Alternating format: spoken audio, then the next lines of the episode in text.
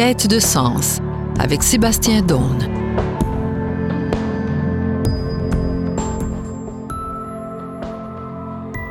Bonjour, bienvenue à Question de sens au micro Serge Cazelet. Je suis en compagnie de Sébastien Daune, professeur d'études bibliques à l'Université Laval. Sébastien Daune, bonjour. Bonjour Serge Cazelet, c'est toujours un plaisir d'être ensemble pour faire de la radio. Effectivement. Alors aujourd'hui, euh, euh, nous vous proposons une rencontre autour de la question de la longueur de la vie. Mhm. Sébastien Daune, allez-vous vivre vieux? Ah, ça, je le saurai jamais avant de mourir. On ne connaît jamais notre date de péremption, mais euh, on peut travailler quand même à essayer de l'allonger le plus possible. Et hein. puis, qu'est-ce que vous faites pour prolonger vos jours? Ben, je le fais pas pour cette raison-là, mais j'aime beaucoup courir, euh, faire de la course à pied. Bon, euh, j'ai toujours fait assez de sport dans la vie, puis apparemment, quand on fait de ça, on reste en, san- en santé et bon, ça prolonge euh, le- les jours. Le, bon, même chose pour essayer de manger mieux et tout ça. Alors, il y a toutes sortes de petites choses qu'on fait dans notre vie de tous les jours aujourd'hui. On essaye de rester en santé pour pouvoir vivre vieux, oui, mais aussi pour avoir une qualité de vie au jour le jour. Mais en même temps, il ne faut pas se faire d'illusions avec ça. Euh, on peut se faire écraser par un autobus euh, cet après-midi et voilà, c'est fini. Donc, à quelque part, je pense pas que ces pratiques-là, je les fais parce que j'aime les faire, pas nécessairement pour prolonger mes, mes jours. Voilà, donc, euh, vous allez chercher une qualité de vie, et cette qualité de vie-là, ben, parce qu'elle vous rend heureux, euh, on Puis- fait en sorte que vous allez vivre plus heureux et plus longtemps. Oui, mais, mais c'est ça. Mais on a quand même une petite prise sur ça quand même. hein. Avec le temps, euh, on- dans les années 60, il y a plusieurs choses qu'on savait pas qui, qui pouvaient raccourcir la durée de notre vie, que maintenant on le sait. Hein? Alors, fumer, ça, on fume plus parce qu'on sait que ça, peut mener à mourir plus rapidement. Mais bon, euh, peut-être qu'on va faire des découvertes dans 20, 30 ans, qui, puis on va dire que notre façon de vivre aujourd'hui était peut-être pas aussi adaptée qu'on le pensait. Et dites-moi, Sébastien Daune, la Bible, qu'est-ce qu'elle nous dit à ce sujet? Elle sujet dit la- peut-être deux ou trois choses. Euh, D'abord, la réponse la plus traditionnelle, c'est de dire que, bon, ça, ça, ça s'appelle la théologie de la rétribution. On verra tout à l'heure qu'est-ce que ça veut dire, là, mais dans, grosso modo, c'est de dire, si tu suis ce que le Seigneur te dit de faire, tu vas vivre longtemps, il va te bénir avec de longs jours, puis en plus de ça, des enfants, de la richesse, etc. Donc, euh, c'est euh, il il y, a une, interaction assez... euh, une cause à effet. hein. Si tu fais ce qu'il faut faire, tu vas être récompensé sur Terre avec de longs jours. Et bon, tu as le contraire aussi. Euh, dans les livres de la sagesse, il y en a qui vont contester ça, qui vont dire non, ça n'a aucun rapport. Le jour de la mort, c'est arbitraire. Euh, il y a des biens, des, des bons qui, qui meurent trop rapidement, puis des mauvais qui vont vivre trop longtemps. On en connaît peut-être. Euh, donc, il y a ça aussi dans la Bible. Et finalement, la troisième réponse, c'est euh, bon, c'est cette espèce d'eschatologie que de dire de toute façon qu'on vive bien ou mal sur Terre, l'important c'est qu'est-ce qui va se passer après la mort, puis une espèce de jugement, résurrection et autres. Ça, c'est une autre façon de penser la question qui, qui se retrouve aussi dans la Bible. C'est le point verset dans le livre de l'Exode hein, qui dit Honore ton père et ta mère afin que tes jours se prolongent sur Oui. la terre. hein. Ah oui, exactement. Il y a comme un effet direct de ça. Alors, puis suivre ça, ça, ça- bon, je- j'essaie de le faire le plus possible, mais je, je m'illusionne pas, par contre, que ça soit quelque chose à prendre de façon littérale.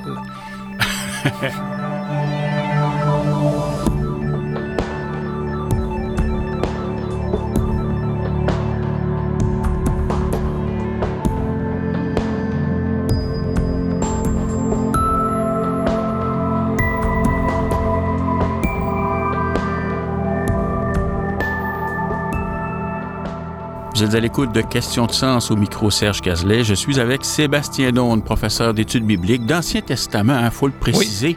Vous avez une chaire de recherche en Oui, Ancien en- Testament. C'est une chaire de recherche en- en- dans l'enseignement de l'exégèse biblique. Donc, c'est quand même un regard un peu plus large, mais de façon plus spécifique. Euh, je, euh, je porte euh, les cours sur l'Ancien Testament, entre autres sur la littérature de la sagesse qu'on aborde dans cette série-là. Mais je vous avoue que j'ai vécu une petite conversion. Au départ, je travaillais le Nouveau Testament. J'ai commencé à travailler ce qu'on appelle l'intertextualité, de voir comment les deux testaments se répondent. Et maintenant, je travaille plutôt du côté de l'Ancien Testament.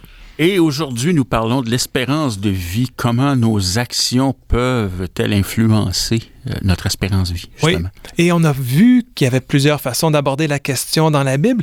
La première, la plus traditionnelle, est liée à ce qu'on appelle la théologie de la rétribution. Je vous devez connaître ça, la théologie de la rétribution. Pouvez-vous nous en dire quelques mots euh, comme ça, vite sur le sujet? Alors, la théologie de la rétribution, on dirait, c'est euh, si on agit d'une certaine manière, si on agit bien ou si on agit mal, ben, on récolte un peu le fruit de nos actions. Et on le récolte pendant notre, le, voilà. le, terme de notre vie. Voilà. Alors, il faut se rappeler que dans l'Ancien Testament, très peu de textes parlent d'une vie après la mort. La relation avec Dieu, ça se passe sur Terre, concrètement, maintenant. Et euh, par exemple, euh, bon, on voit que cette façon de voir la, vie et la théologie a une influence sur la longueur des jours. Euh, on prend des personnages dans le livre de la Genèse comme Abraham. Il, il est considéré comme l'ami de Dieu. Alors, c'est un personnage assez, assez bon. Il fait pratiquement toutes les bonnes choses qu'il faut faire. Bon, sauf quelques... Il obéit au commandement. Oui. Dieu lui dit, par exemple, il y a quelques épisodes... euh, quitte ton pays, exact, va vers va. le lieu que je te montrerai. Il y a certains épisodes où il fait, bon, on va présenter sa femme comme, comme oui. sa, sa sœur, mais bon, on, on, passe à côté de ça. Mais tout ça pour dire que le personnage va vivre des centaines d'années, entre autres parce qu'il euh, il fait ce qu'il faut. Euh, et à l'inverse, des personnages, quand ils font quelque chose qui, qui, qui va contre Dieu, oups, leur vie se termine là. Par exemple, Moïse. Moïse qui, bon, oui, normalement, c'est un personnage extrêmement positif, puis il va vivre, on dit 120 ans dans la Bible, ce qui est un, un chiffre très long pour l'époque. Mais en même temps, il va mourir à 120 ans. Et pourquoi? Parce qu'il aurait désobéi à Dieu sur un point très spécifique, euh, au point où, euh, avant d'entrer en terre promise, au lieu de, dénoncer quelque chose par la parole et que l'eau coule d'un rocher, il l'aurait frappé avec un bâton et que, bon, il n'a pas suivi directement ce que la parole du Seigneur, il en meurt. Et ça le prive d'entrer dans la terre promise. Oui, et, et, et ça le prive d'avoir une, une, une, longue vie aussi. Il meurt à ce moment-là. Donc, euh, à quelque part, il y a une, une façon de comprendre euh, la vie euh, qui est liée avec nos, actions. La longueur de la vie est liée à nos actions sur la terre. Et les livres de la sagesse, que nous disent-ils à, ce sujet? Donc, il y en a plusieurs qui sont dans la lignée de la théologie de la rétribution, entre autres, en particulier le livre des Proverbes. Hein. Le livre des Proverbes, c'est celui qui est peut-être le plus traditionnel, le plus conservateur dans le groupe de, la littérature de la sagesse, euh, ils vont justement dire qu'il faut, euh, faut suivre ce que le Seigneur dit, et si on fait ça, on va avoir une longue vie. Alors, par exemple, deux petits exemples, Proverbe 28, euh, verset 18, qui se conduit droitement sera sauf, mais qui tente de louvoyer tombera dans la fosse? Alors on voit le, le tomber dans la fosse, c'est une analogie pour mourir. Alors celui qui se conduit droitement, qui suit ce qu'il faut faire, lui, il, va avoir la vie, alors que celui qui, qui essaie de contourner les règles, il meurt.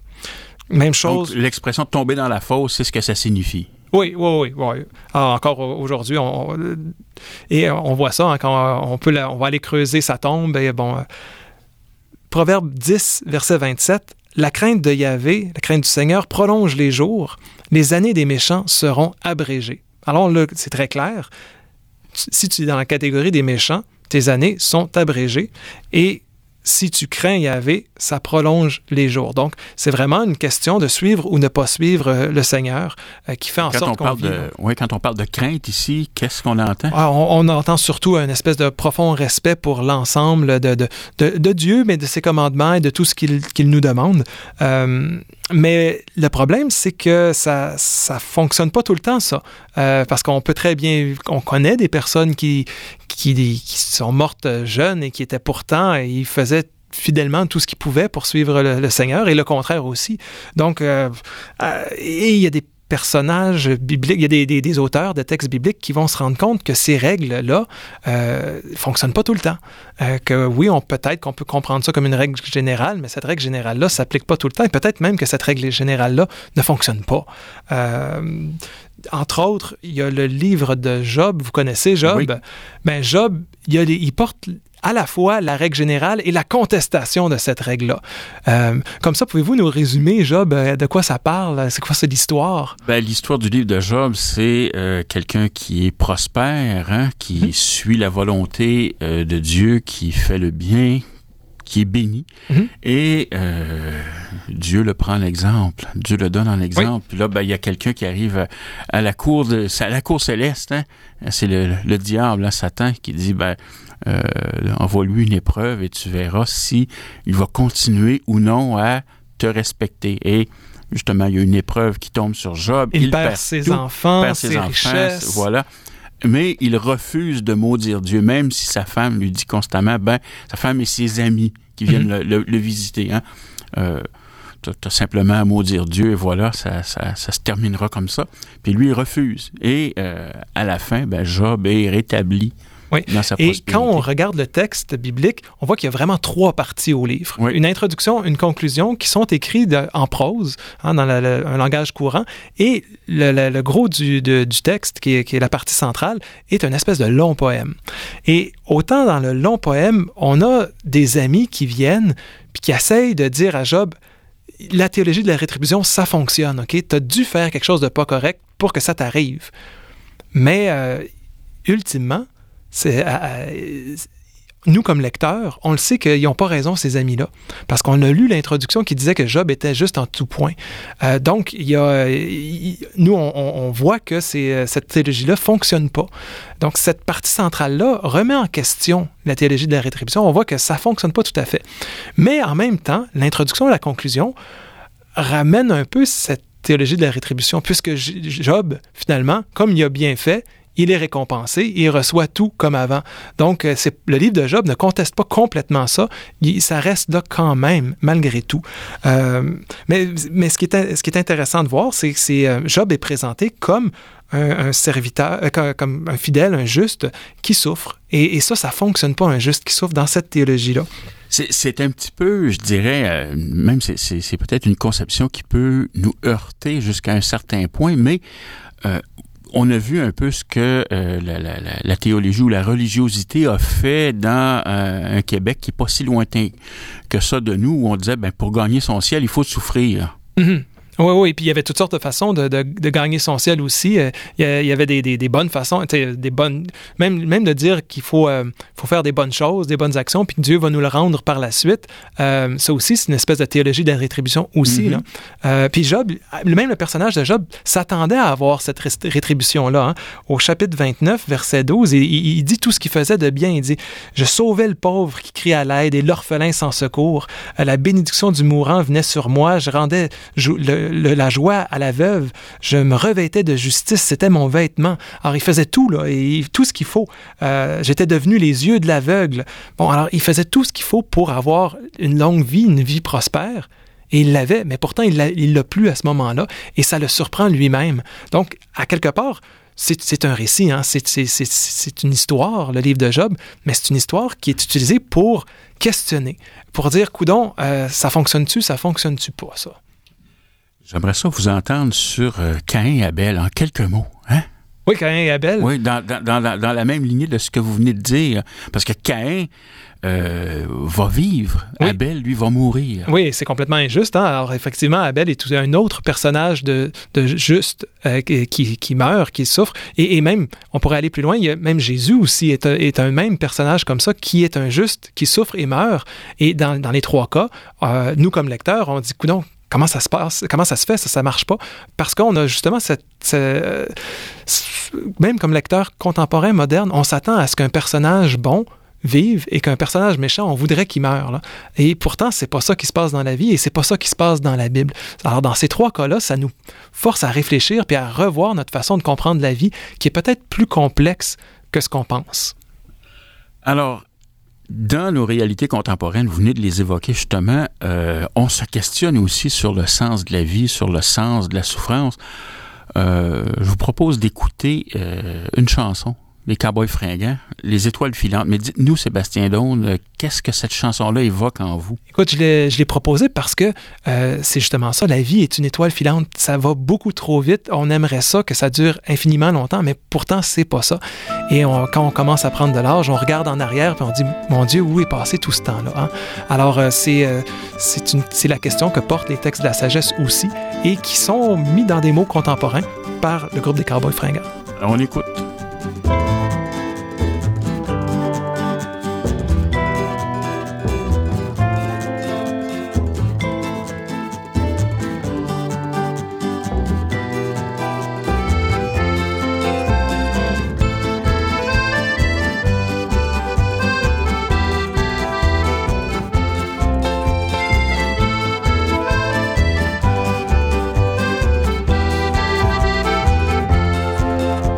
Je m'arrête un instant pour te parler de ma vie, juste comme ça, tranquillement, dans un bar rue Saint-Denis, je te raconterai les souvenirs bien gravés dans ma mémoire de cette époque où vieillir était encore bien illusoire. Quand j'agaçais les petites filles pas loin des balançoires et que mon sac de billes devenait un vrai trésor. Ces hivers enneigés construire des igloos et rentrer les pieds gelés juste à temps pour passe-partout. Mais au bout du chemin, dis-moi ce qui va rester de la petite école et de la cour de récré. Quand les avions en papier ne partent plus au vent, on se dit que le bon temps passe finalement comme une étoile filante.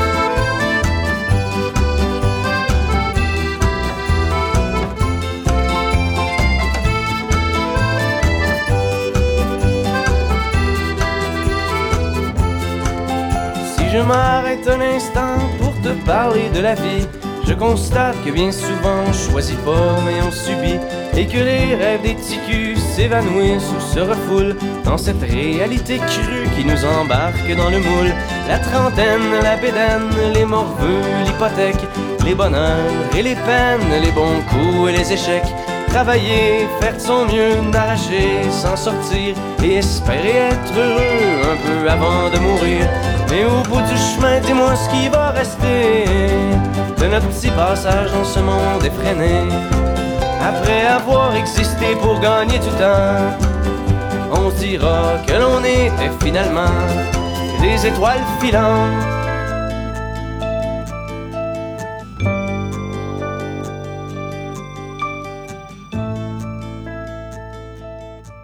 Vous êtes à l'écoute de Questions de sens au micro Serge Cazelet et nous sommes en compagnie de Sébastien Daune, notre bibliste, notre spécialiste. Nous parlons avec lui de euh, ce qu'on peut faire ou ne pas faire pour prolonger nos jours. Nous venons d'écouter les cowboys fringants qui s'interrogent sur le temps qui passe rapidement et sur ce qui va rester une fois la mort venue. Mm. Oui, alors ça passe euh, malheureusement trop rapidement. On le sait nous-mêmes, on, a cette expérience-là, mais on n'est pas les premiers à, faire cette expérience-là. Il y a des milliers d'années, ceux qui ont mis en place les textes bibliques qu'on a se posaient la question devant cette longévité assez courte, somme toute, de la vie. Et, est-ce qu'il y a des choses qu'on peut faire pour l'allonger, euh, et encore aujourd'hui, on a toutes sortes de réflexes pour essayer d'allonger notre vie. Euh, mais ces, ces choses-là, des fois, s'avèrent complètement futiles, inutiles. Alors, euh, le livre biblique du Coëlet, l'auteur de ce livre-là, qu'est-ce qu'il avait à nous dire sur ces questions de sens? Ah ben lui, si vous avez déjà écouté nos émissions, vous connaissez un peu le livre de Coëlet, vous savez qu'il est une espèce de critique, hein, qui, est un peu cynique des fois de la, dans la façon dont on présentait la théologie de façon euh, générale. Il dit, ouais, ça marche pas toujours de votre façon de penser. Puis, euh, bon, entre autres, il va dire au verset 8 du chapitre 8, aucun homme n'est maître du souffle pour retenir son souffle. Personne n'est capable, n'est maître du jour de la mort. Alors clairement, il dit, on ne peut pas on, euh, faire quoi que ce soit pour changer notre sort à ce niveau-là. Il y a des éléments dans nos vies sur lesquels nous n'avons pas de prise. Non, exact. Puis, il, il dit ça parce qu'il y a des personnes qui, au contraire, croyaient que... Euh, par notre façon de vivre, en respectant les lois du Seigneur et tout ça, qu'on allait être béni sur terre et que cette bénédiction-là allait, bon, il va avoir des richesses, des enfants, bon, etc., mais aussi une longue vie associée à ça.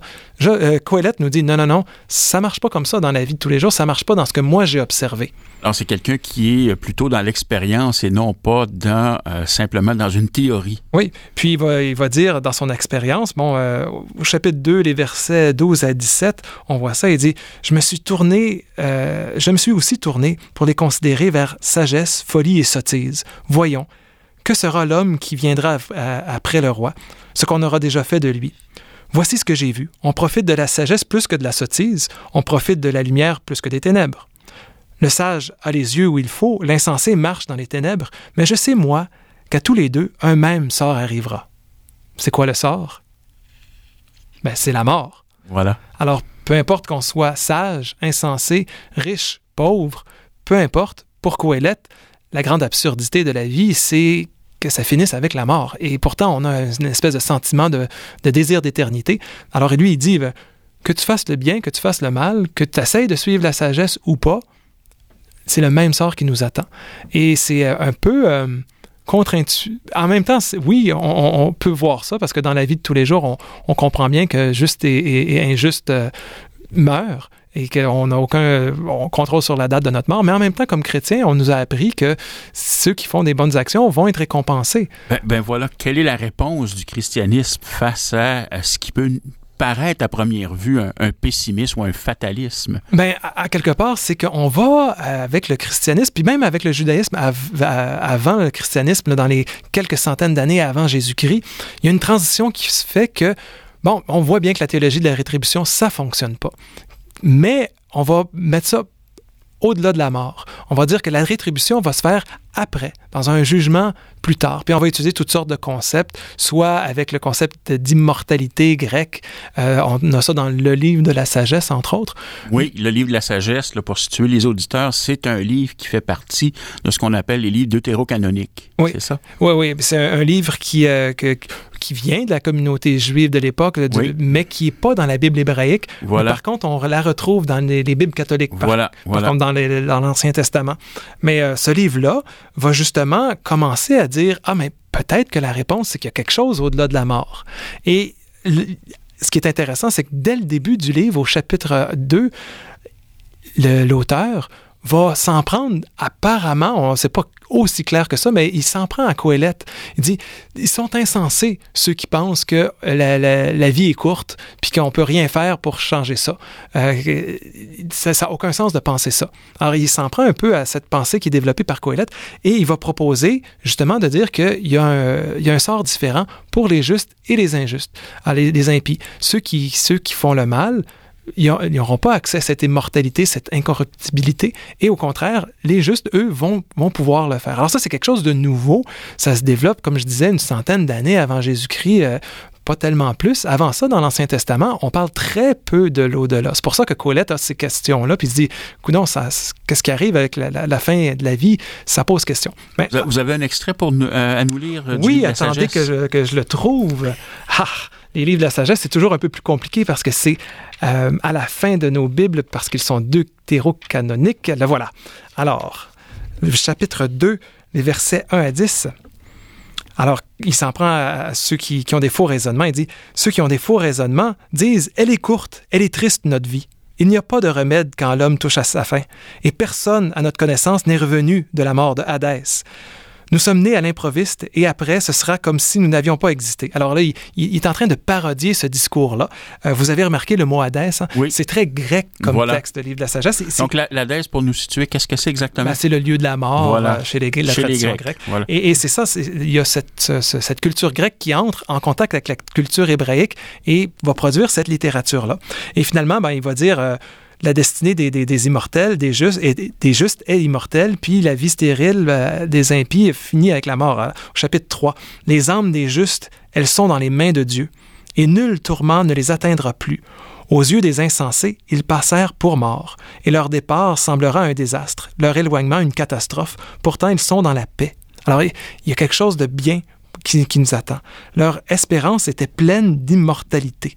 Euh, bon, on pourrait aller plus loin dans la lecture, mais ça continue dans ce sens-là. Ça ouvre la porte pour une des premières fois dans le monde de la Bible, bon, il y a aussi le livre des Maccabées qui fait ça autrement, à, à quelque chose au-delà de la mort et à une espèce de rétribution c'est toujours la même rétribution. Tu fais quelque chose de bien, tu vas avoir quelque chose de bien, mais c'est au-delà de la mort seulement.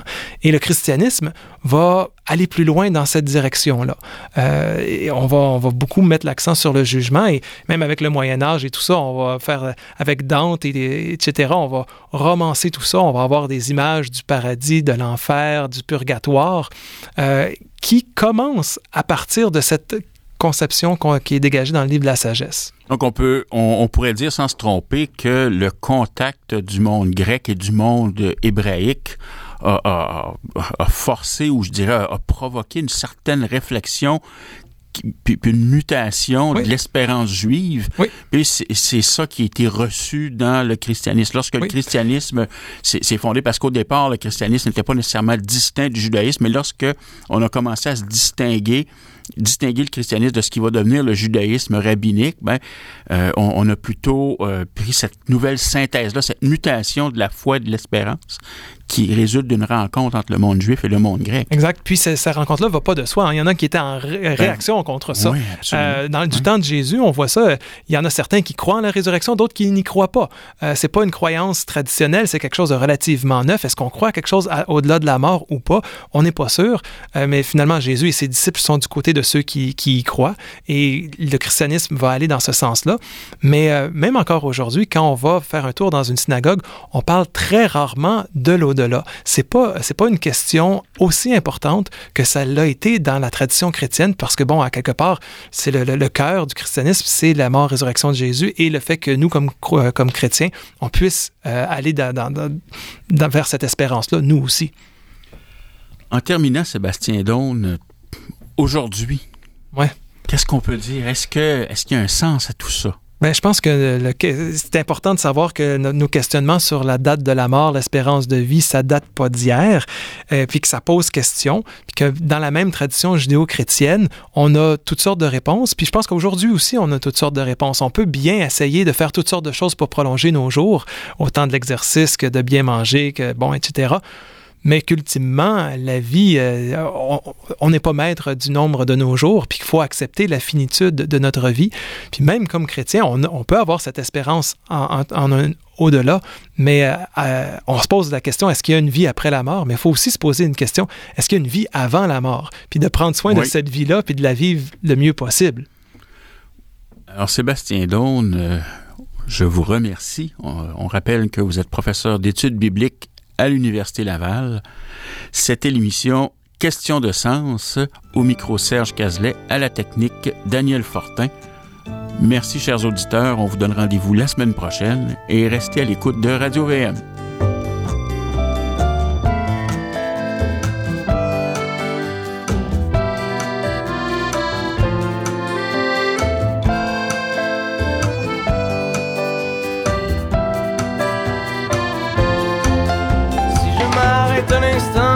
Parler de la vie, comme ça, tranquillement, pas loin du carré Saint-Louis. C'est qu'avec toi je suis bien et que j'ai plus le goût de faire. Parce que tu sais, voir trop loin, c'est pas mieux que regarder en arrière. Malgré les vieilles amertumes et les amours qui passent, les chums qu'on perd en brume et les idéaux qui se cassent. La vie s'accroche et renaît comme les printemps reviennent dans une bouffée d'air frais qui apaise les cœurs en peine. Ça fait que si à soir t'as envie de rester avec moi, la nuit est douce, on peut marcher. Et même si on sait bien que tout dure rien qu'un temps, j'aimerais ça que tu sois pour un moment mon étoile filante